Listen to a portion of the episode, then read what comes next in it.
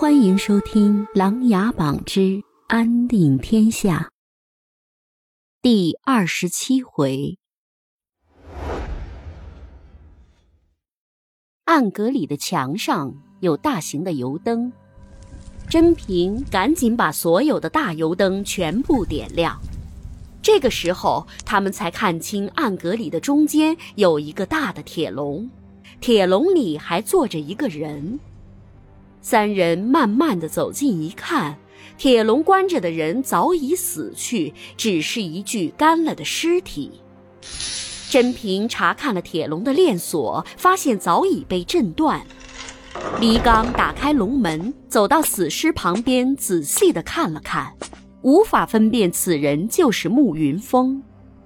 穆青也凑近一看，说道：“我叔叔按照年纪来说。”应该是七十的老翁了，但是看这个死尸也就三十，难道我叔叔早已死去？穆王爷，我看未必。你叔叔常年征战，武功高强，听霓凰郡主说，当年在琅琊榜也是前五的水准。我觉得此人并非穆云峰。黎刚仔细的端详着死尸。哦。为什么？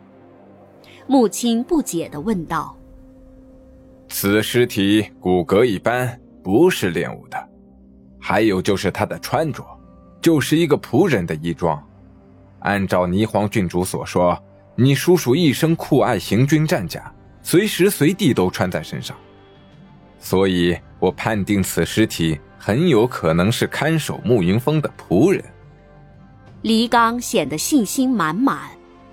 这个时候，甄平从尸体的腿上捡了一个东西，三人仔细一看，原来是五南山普洱。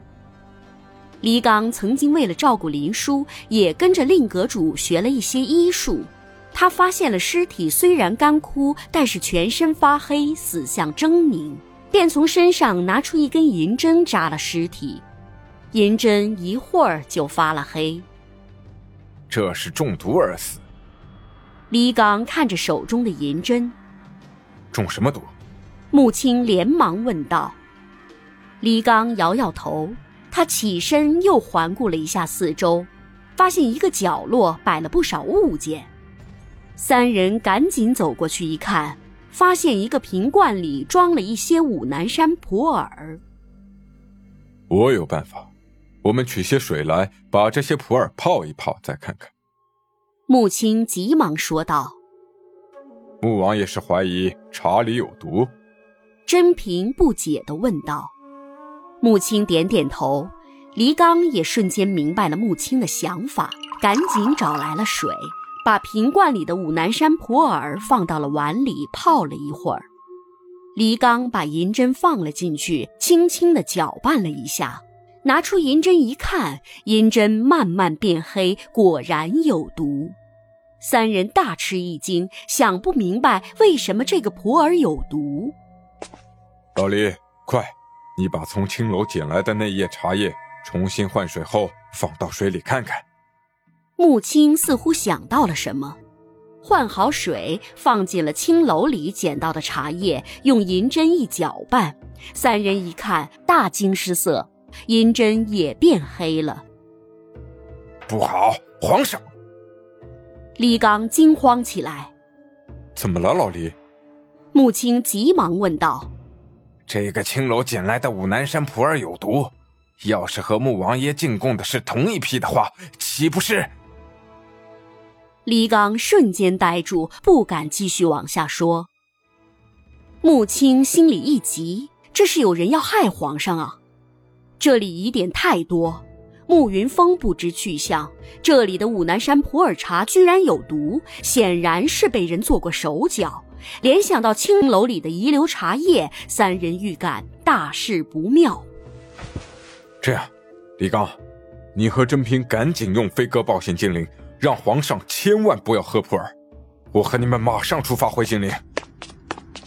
穆青说完，夺门而去。黎刚和甄平赶紧追了出去。金陵帝都，列战英带着蔡权、沈追来到了萧景琰的书房，三人行拜了礼仪，左右而坐。青楼十二骑之死，却牵连出了大禹、北燕、南楚、北魏，这显然实在是过于蹊跷。萧景琰放下手中的文书，起身背着双手冥思了一会儿，并没有说话。沈追看了看蔡全和列战英，也没有开口说话的意思，只好主动起身，弯腰叩拜了萧景琰，说道：“皇上，青楼十二骑之死本就蹊跷，今日大禹使臣带头问询，显然是早有准备。臣认为，他们是合谋而来，早已策划好青楼十二骑之死。”然后一起滋事，以此为借口，联合进犯我大梁啊！萧景琰没有正面回答。今天我们会商量的很久，我让人备了穆王爷送来的云南五南山普洱，可以提神醒脑。喝完茶，我们再细细商讨吧。太监刘勋端来了已经泡好的五南山普洱，每人拿了一杯。几人一口饮尽。本集故事播讲完毕，欢迎订阅与分享。